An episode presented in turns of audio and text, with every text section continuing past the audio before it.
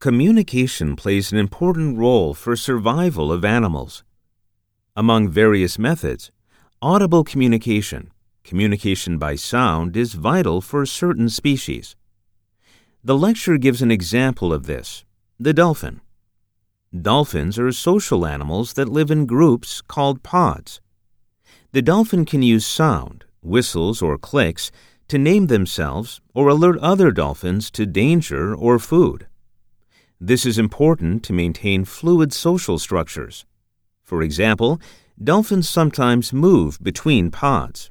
When they do, they will send out clicks and whistles to another pod that they want to join.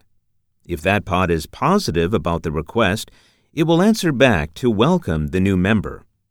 Dolphins returning to a pod also re enter it by sending out certain clicks and whistles.